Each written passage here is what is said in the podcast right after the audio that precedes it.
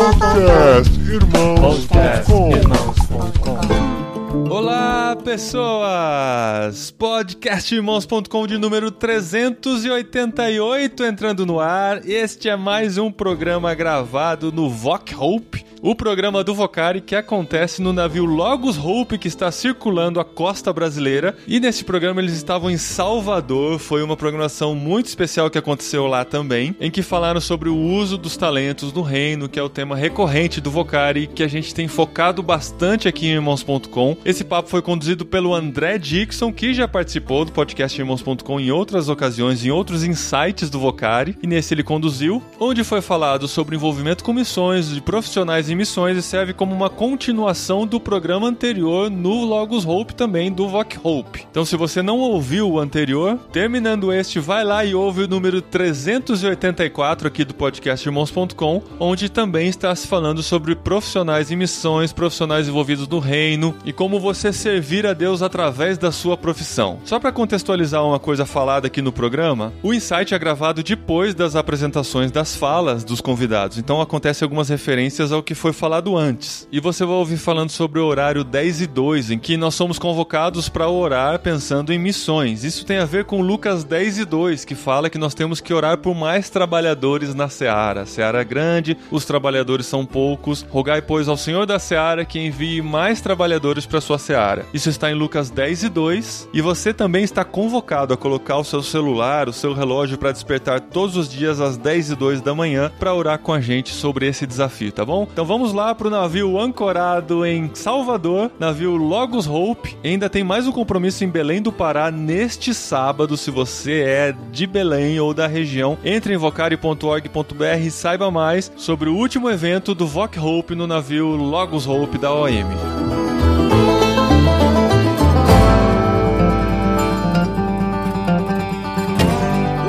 Olá,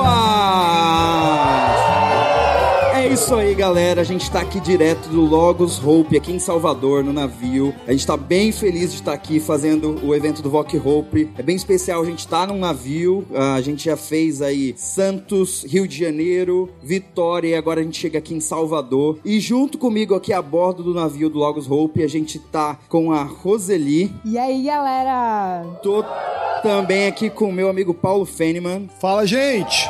E com o Luiz Matos. E aí, rapaziada, beleza?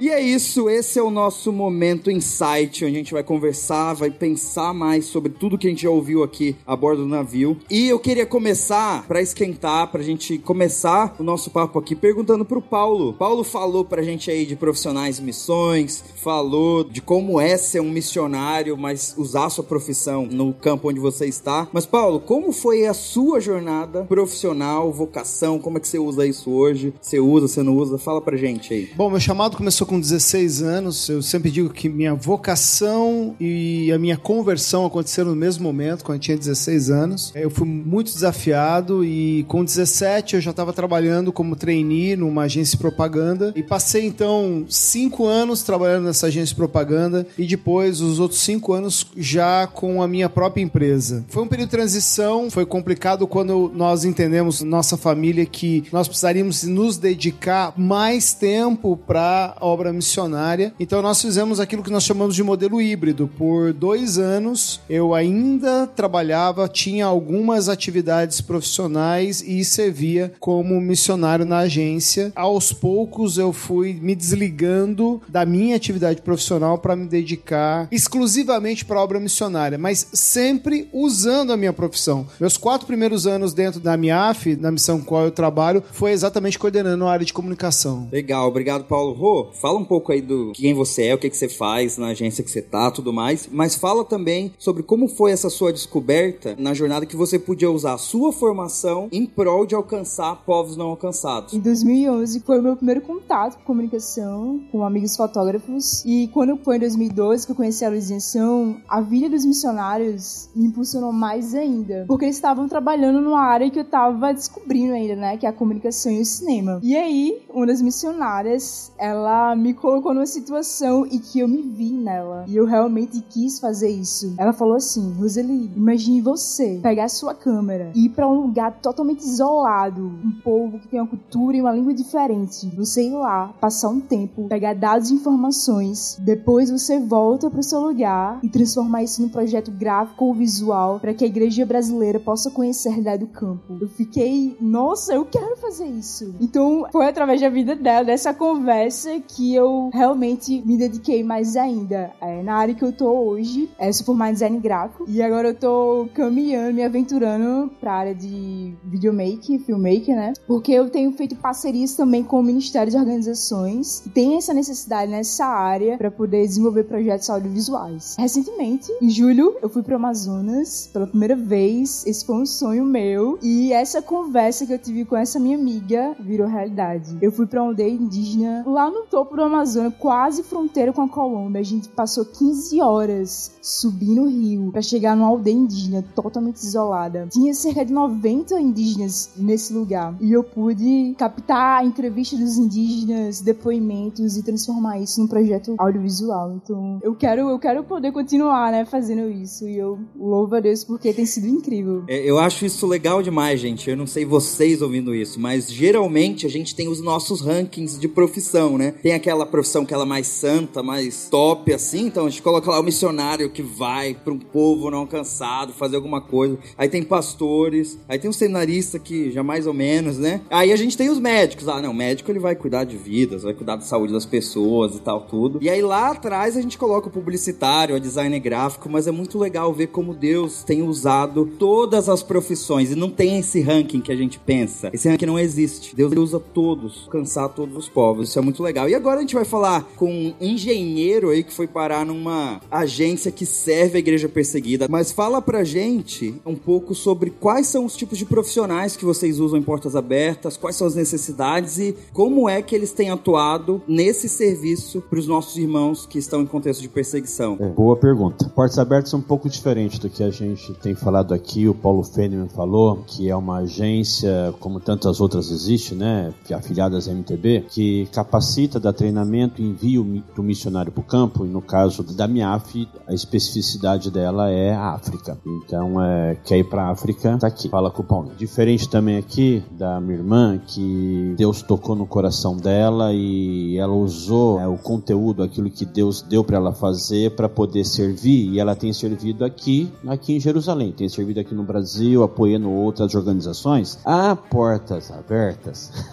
a gente não dá treinamento e capacitação para envio de missionário porque nós não enviamos missionários. Nós trabalhamos e fortalecemos o cristão que vive nos países que tem, por uma questão governamental ou até religiosa, é impeditivo que você professe a sua fé cristã. Eu gostei quando Paulo usou o termo aqui que me fugiu a mensagem, né? É países fechados, é países de acesso criativo. Isso é verdade porque o irmão André, que é o fundador da Portas Abertas, pautado lá no texto de Mateus, ele diz que não existe portas nenhuma nesse mundo fechado, porque Deus não fechou nenhuma delas. Então todas estão abertas e todas elas têm esse acesso criativo. Então com quem que nós trabalhamos lá nesses países? Nós trabalhamos com gente como a gente. A gente trabalha com crente que se converteu a Cristo Jesus e cada um no seu país exerce a sua profissão quando estão exercendo a profissão e a função da Portas Abertas é capacitar a liderança daqueles países, são mais de 70 países no mundo que nós estamos presentes, para que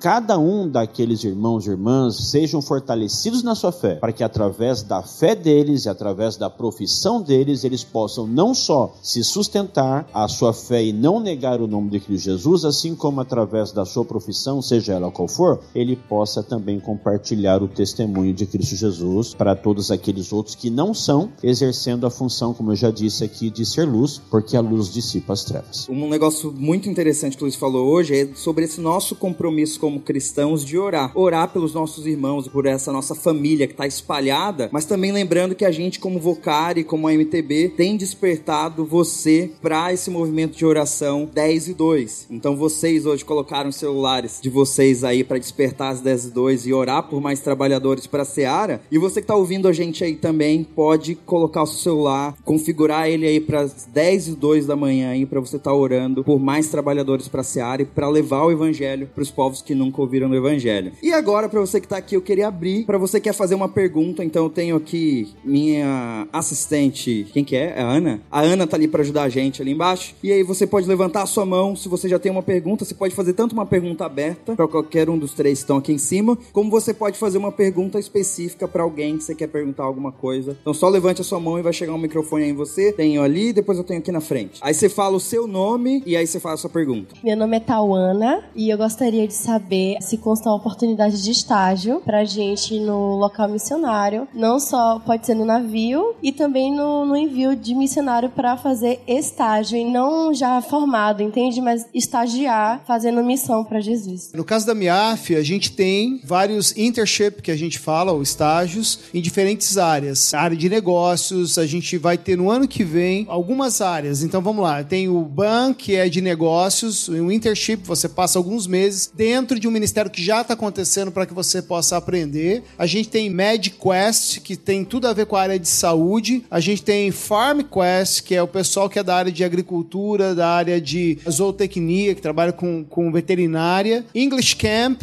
para quem dá aula de inglês também. A gente tem vários programas que dá para você participar em diferentes localidades da África. Se você se ligar no Vocari, e Vocari passado a gente falou sobre isso, a MIAF tem um projeto no norte do Quênia chamado Rafura, que inclusive ganhou o Voc Lab desse ano no Vocari. É uma menina que estudou moda, que montou um projeto lá. Nós estamos ensinando as mulheres a produzir roupas, produzir artesanato, produzir uma série de coisas lá. Você é muito bem-vinda para participar com a gente. É, para você que não sabe o que é o Voclab, o Voclab é a nossa plataforma de ideias do Vocari. Então, todo o nosso evento nacional que a gente tem, a gente lança o edital, um concurso aí para jovens com ideias criativas para levar o evangelho para aqueles que nunca ouviram e eles trazem essas ideias, a gente faz ali um concurso, tem um júri, tem a participação do público que tá no Vocari votando. E aí esse ano quem levou foi o Rafura, esse projeto aí que tem usado a moda e a costura para fazer discípulos de Jesus entre aqueles que nunca ouviram. Então, além disso tudo que os manos estão falando aqui, tem uma coisa assim, essencial que você pode procurar o Paulo. Aproveite que o cara tá aqui. O cara é né, bivocacionado, o cara é, tem que estar tá tudo na, na, mão dele. Ele é o presidente da MTB. E a MTB tem N agências missionárias que são afiliadas a elas e cada uma tem uma especificidade. Ah, eu quero ir, mas eu não sei o que eu faço. Vai. Porque existe algumas viagens em várias agências, a MIAF também tem, que são viagens de curto prazo, onde você vai e você vai ter a tua experiência e nunca vai, vai ser a mesma. Falando agora da Portas Abertas, nós temos pequenas viagens de curto prazo, de 12 a 14 dias, aonde a gente monta grupos de brasileiros, tem grupos específicos para jovens, onde a gente vai nas regiões aonde há perseguição, e aí você vai sentir o frio na barriga de viver onde os teus irmãos vivem lá, e você vai passar 15 dias com ele lá, comendo e vivendo no meio deles, vivendo né, a dor de barriga deles, para voltar ao Brasil e falar: Jesus, que bom que eu tô aqui.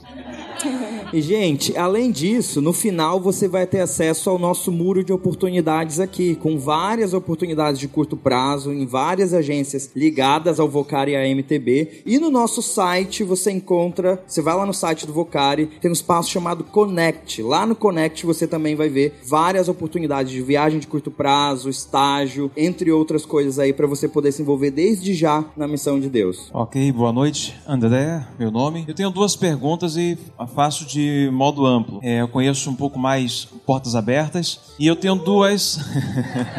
Lá na igreja nós fazemos o DIP, somos engajados na causa. São duas perguntas. Uma é a minha preocupação com relação ao mundo muçulmano que tem, de modo avassalador, feito incursões de crescimento, evangelização. E o que me preocupa é no Ocidente chega um, um islamismo bem diluído, mas em sua base nós temos um, vários retratos de um islamismo intolerante, intransigente, cruel. Então, assim, como que missionários ou profissionais do reino atuam nessas áreas? E outra pergunta é com relação a desdobramentos do reino na atuação desses profissionais ou missionários em campo. O que eu digo com isso? A questão de promoção de justiça, promoção de cidadania, promoção de empregabilidade, a ideia de que aonde onde o reino chega há mudança social. Então, de que modo esse profissional atua, não só para levar o evangelho na palavra, mas também evangelho em ações que muda realidades onde chega? Bom, vou tentar responder. Vamos lá. Vou tentar É, ajudar ele.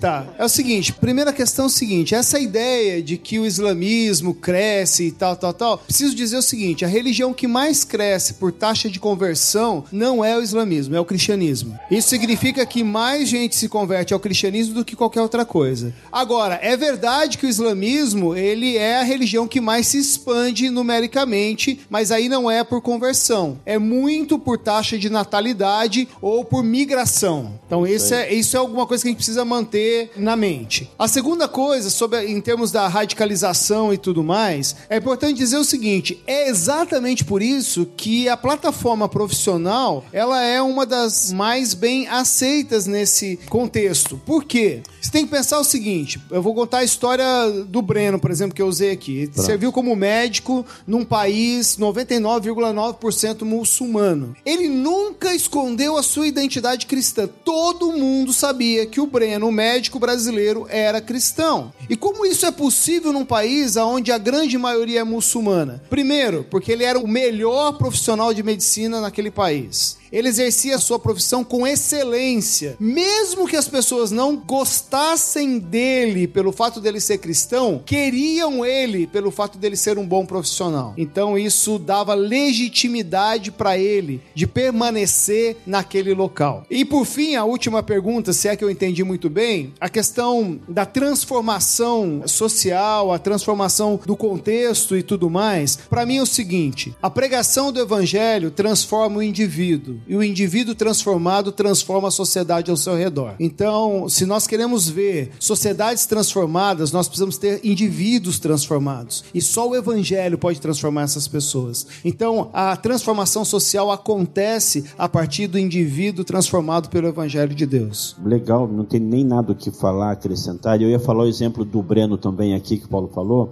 mas quando você fala aí do islamismo, nem todo muçulmano é um homem-bomba, né? Então a gente tem que parar e pensar um pouco sobre isso, né? O que a gente está falando aqui são dos radicais. Essa toda opressão, é, a gente está acompanhando aí novamente que, né, lá os curdos, né, lá no Oriente Médio, lá aquela coisa, é bem possível que o Estado Islâmico volte para poder assentar, se assentar novamente lá no norte da Síria para tentar estabelecer o califado deles lá, mas não são os muçulmanos de uma forma geral, são os radicais. Tem os xiitas e tem os sunitas. Dos xiitas tem mais de 95 variações, dos sunitas mais de cento e tantas variações entre eles, e eles se matam entre si. Então, é a radicalidade que aí é muito complicado sobre isso. Paulo falou tudo aí, é a gente, o Breno, o Breno foi lá, ele não foi lá para querer transformar aquela realidade a partir do ponto de vista que ele acha que aquele povo tem. O que nós a Portas Abertas nós fazemos e nós apoiamos a igreja que vive, né, é, debaixo dessa dessa pressão no mundo inteiro, tem N projetos todos os anos surgindo, mas não somos nós aqui no Brasil ou os americanos ou sei lá qualquer outro país das 23 bases de desenvolvimento que nós temos que ditam o que, que aquele país precisa. Nós ouvimos a realidade dos irmãos naquela região e a partir da necessidade deles, então os projetos são criados. Porque a gente tem que ajudar quem precisa de ajuda a partir da ajuda que ele necessita. Eu não tenho que falar, você precisa disso e colocar. Isso já foi há um tantos anos atrás, quando o evangelho chegou aqui no Brasil e por isso a gente, né, com todo devido respeito, é, a gente está aqui. Agora, não vamos nos enganar, não. Há um plano muito bem elaborado de islamização, se é assim que eu posso dizer. Eles trabalham muito e trabalham muito bem estruturados para que o islamismo avance, especialmente em países cristãos. Então a gente precisa sim estar atento. Por outro lado, quando começou todo esse movimento migratório, vocês sabem, desde 2014 a gente nunca viveu o que a gente está vivendo em termos de imigração de refugiados. Nós estamos falando mais de 70 milhões de pessoas que se deslocaram das suas cidades e casas para outros lugares. Perguntaram para Angela Merkel, a primeira-ministra, a chanceler da Alemanha, porque a Alemanha foi um dos países que abriu mais as portas para receber refugiados, especialmente muçulmanos. Perguntaram para ela o seguinte: a senhora não tem muito medo que abrindo as portas, a Alemanha não possa ser invadida pelo islamismo, e ela deu uma resposta que eu acho que é a resposta que a gente devia ter para guardar no nosso coração. Ela disse o seguinte: isso só vai acontecer se a igreja for fraca. Se a igreja não souber aproveitar essa oportunidade, definitivamente isso vai acontecer. Mas se a igreja que está presente entender que essa é a oportunidade que Deus está nos dando de alcançá-los, tem dedo de Deus nessa história. E é assim que a gente vira as sociedades de cabeça para baixo. E essa é a proposta do Vocar,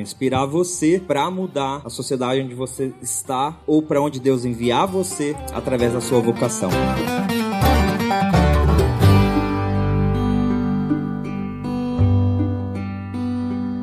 Noite, meu nome é João. Dúvidas e impressões de um jovem de 20 e poucos anos, né, crente? É, há certo tempo, o Senhor ele me moveu para orar pelo lugar que eu trabalho. Sou estagiário, atuo na área de jornalismo. E aí apareceu alguns crentes, mas os caras correram com medo do RH. Aí eu falei, pô, Deus, tá difícil, tá barril. Mas aí. Mas aí foi, né? Mas a dúvida é a seguinte: como é, saber diferenciar o aqui e o agora e algo futuro que Deus quer através da minha vida na minha área profissional? E como encaixar o jornalismo dentro disso que vocês falaram? Porque eu tenho muita dúvida do que fazer com a minha profissão. Eu sei que Deus me colocou aqui com um propósito, mas eu fico meio que perdido, né? fico ouvindo tantas coisas que eu fico, meu Deus, e agora? Eu vou me formar, vou ficar sem emprego, Jesus. Aí, essa é a minha dúvida. O exemplo que o Paulo deu do Breno, eu vejo como pré-evangelismo, né? Precisa ter relacionamento. Então, o lugar que você está, que Deus te colocou, você não deve parar de ser quem você é, né? Que é um discípulo de Cristo. E com certeza vai ter pessoas que vai ter curiosidade. Que esse cara tem diferente, né? Assim como eu me perguntei com meu irmão. Ele mudou, literalmente. E eu pude ver nitidamente a transformação que Deus fez na vida dele. Então você não deve deixar de quem você é em Cristo e claro, a sua vida e o seu testemunho é um pré-evangelismo, mas precisa ser apresentado sim, o evangelho. Deus vai te dar oportunidades com certeza. Não fique desanimado ou calado quando a oportunidade aparecer, mas você continue perseverando. Esse é o lugar que Deus colocou, é o campo missionário. Quando eu conheci a galera que me evangelizou na universidade, eles tinham um lema, né? Que a gente é missionário disfarçado de estudantes. Então você é um estagiário lá, mas você tem essa missão de continuar testemunho de Cristo e quando aparecer a oportunidade, não fique calado. E uma coisa importante é o seguinte: quando a gente fala, igual a gente está falando aqui sobre né, o mundo muçulmano, as nações, a gente quer. Eu me empolguei com 16 anos já queria ir no dia seguinte. A questão é a seguinte: ninguém que não é bênção aonde está vai ser bênção lá longe. Então você precisa primeiro demonstrar frutos concretos aonde Deus tem te colocado, para que Deus possa então te usar em qualquer outro lugar aonde Ele te mande um dia. Meu chamado foi com 16, eu efetivamente fui me tornar, vamos dizer assim, missionário com né, o significado da palavra com 27. Então foram 11 anos até que Deus falasse: ok, esses 11 anos foi para você aprender. Agora, talvez, talvez você pode começar a fazer alguma coisa. Na, com oportunidade como você está tendo e tantos vocês têm aqui, fazem toda a diferença, porque com 24 anos, até 24 anos, eu servia a uma religião de matrizes africanas. E aos 24 anos de idade, um testemunho do Naldinho, um cara diferente, fazia tudo que a gente fazia, até corintiano o cara era.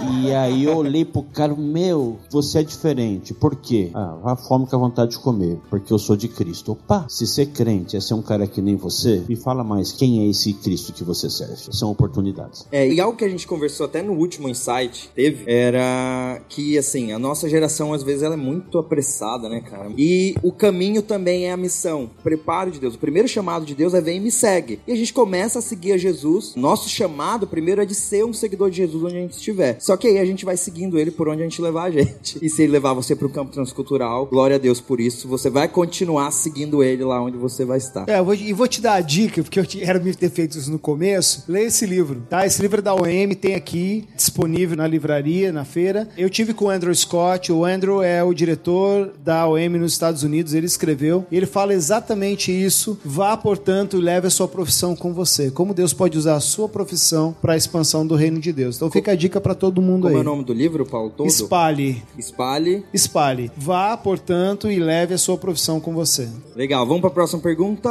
Boa noite, eu me chamo Poliana. Eh, Eu já tive a chance de algumas viagens missionárias no campo mesmo, aqui no estado da Bahia. E nas duas oportunidades eu tive que pedir uma espécie de licença do meu trabalho, né? Por conta do tempo dentro da viagem. E esse é o meu principal temor hoje. Meu medo, na verdade, é com relação a, ao meu próprio sustento. Porque às vezes a viagem missionária dura pouco mais de uma semana no campo que eu faço parte hoje. Como é que foi para vocês, para no caso do Paulo, que foi pro campo, né? Abriu mão do próprio país, foi para fora, aí talvez para os demais também. Ter que abrir mão da própria vida, do próprio sustento para ir pro campo missionário, para poder trabalhar fora e garantir isso. Ou é somente realmente esperar do Senhor que o sustento e a ajuda chegue, ou realmente tem que, dentro daquele lugar que está, se desenvolver de outra forma? Bom, Hudson Taylor disse que o trabalho de Deus feito da maneira de Deus jamais faltará sustento. Eu acredito nisso. A minha experiência, os dois primeiros anos de ministério, eu ainda tinha contratos assinados, então eu ainda estava recebendo. Então os dois primeiros anos foram fáceis. O problema foi o mês seguinte aos dois anos. Eu me lembro até hoje que minha primeira oferta foi 90 reais para passar o mês. Agora não me pergunta como. Aconteceu. Então Deus, Deus sustenta e Deus sabe das nossas necessidades. Então assim, eu vejo a mão de Deus em a cada dia, em cada momento, até hoje, me sustentando, né? Eu não tenho dúvida de que no momento certo, quando Deus muda o rumo da nossa vida, ele vai prover aquilo que a gente precisa. Eu sempre, a gente vinha conversando sobre isso ontem, dizendo o seguinte, da mesma forma que Deus levanta pessoas para ir, Deus levanta pessoas para sustentar. Então, se Deus te chamou, se Deus te chamar em qualquer momento para qualquer trabalho missionário, não tenha dúvidas que ele vai prover o sustento. Seja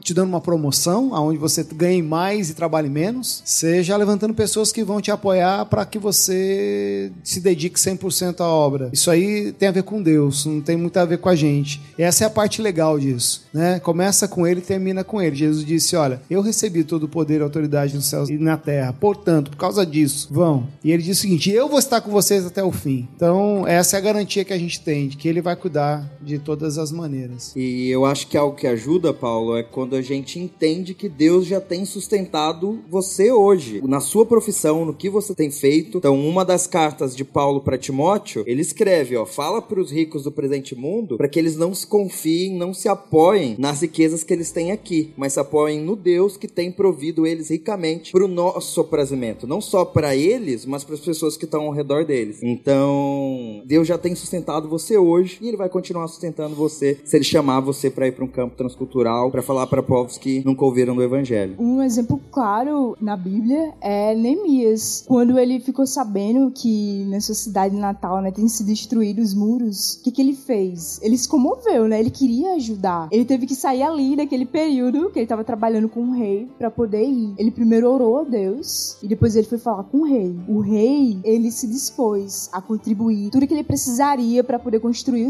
o muro. E Deus, ele proveu dessa forma. O que aconteceu comigo e que tem acontecido com os missionários da Luz em é, todo mundo que quer se engajar né, com a gente, a gente tem feito um treinamento especificamente nessa área, leva também sustento para missionário tempo integral. É, a gente entende que compartilhar a visão, o seu projeto com outras pessoas é super importante, porque você vai colocar pessoas no seu time para poder engajar junto com você. Então, ela ofertando e orando também, ela vai estar contribuindo sim, alcançando junto com você. Você vai estar fazendo um papel, tá trabalhando em tempo integral, ela também vai estar fazendo o seu papel de estar contribuindo para você. Então, preparar o seu projeto, você tem que orar a Deus é, de que forma você quer realmente trabalhar para ele. Se já tem algum projeto, algum ministério que você quer se, se envolver, se engajar, você precisa compartilhar com essas pessoas, seus amigos ou familiares, sobre a visão, porque elas vão realmente saber aonde o investimento dela tá indo. É para aquilo que é eterno, é para alcançar vidas. Então, convidar outras pessoas e compartilhar é incrível. Caminhar junto e não sozinho. Então, isso faz parte do levantamento de sustento, né? Então, no momento certo, Deus vai poder te direcionar o ano que você vai começar. Mas eu recomendo e encorajo dessa forma, né? Compartilhando primeiramente com o seu pastor, com sua família, o seu desejo e depois convidando outras pessoas para estar junto nesse time também. Próxima pergunta. Boa noite, irmão. Eu sou um engenheiro de armamento altamente educado, com 77 anos, e gostaria de ser missionário. A pergunta de respeito à minha idade. Como seria encarado dentro, né? Já envolve a esfera da fé, se eu, como é que seria? 77 anos, eu quero ir para África. Tenho vontade, não é? Como é que o senhor, o senhor, viria essa questão tendo em vista de toda a sua argumentação? Eu já diria, nem sai do navio, que ele vai passar por lá. Mas o, Eu vou ou não vou? o Paulo é a pessoa mais indicada, não pela idade. Não, eu- É porque eu- você a- trabalha com a MIAF, ele quer ir pra Não, eu África. entendi as colocações dele muito Minha bem. barba é velha, mas eu sou Agora, novo. eu vou ou não vou? Eu não estou dizendo isso aqui para fazer média. Não, não, deixa eu, deixa eu responder a sua pergunta. Eu não vou falar o país, depois a gente pode conversar pessoalmente, eu posso até Tô dizer. Existe um país na África, hoje no norte da África, de maioria muçulmana, onde aposentado não precisa de visto. Ele pode entrar livremente. Estou interessado. Vamos conversar. Vamos, tudo bem. Isso aí, depois passa lá no Connect. E aí você conversa com o Paulo ali atrás, a gente consegue acertar esse contrato já aí de missão. Gente, a gente tá quase chegando ao fim já. Infelizmente a gente não tem mais tempo para perguntas. Mas eu queria aqui dar pra galera que tá aqui comigo 30 segundos pra você mandar a sua última mensagem aí pra turma que tá Oi, aqui, pra mamãe, turma que tá oi, em casa.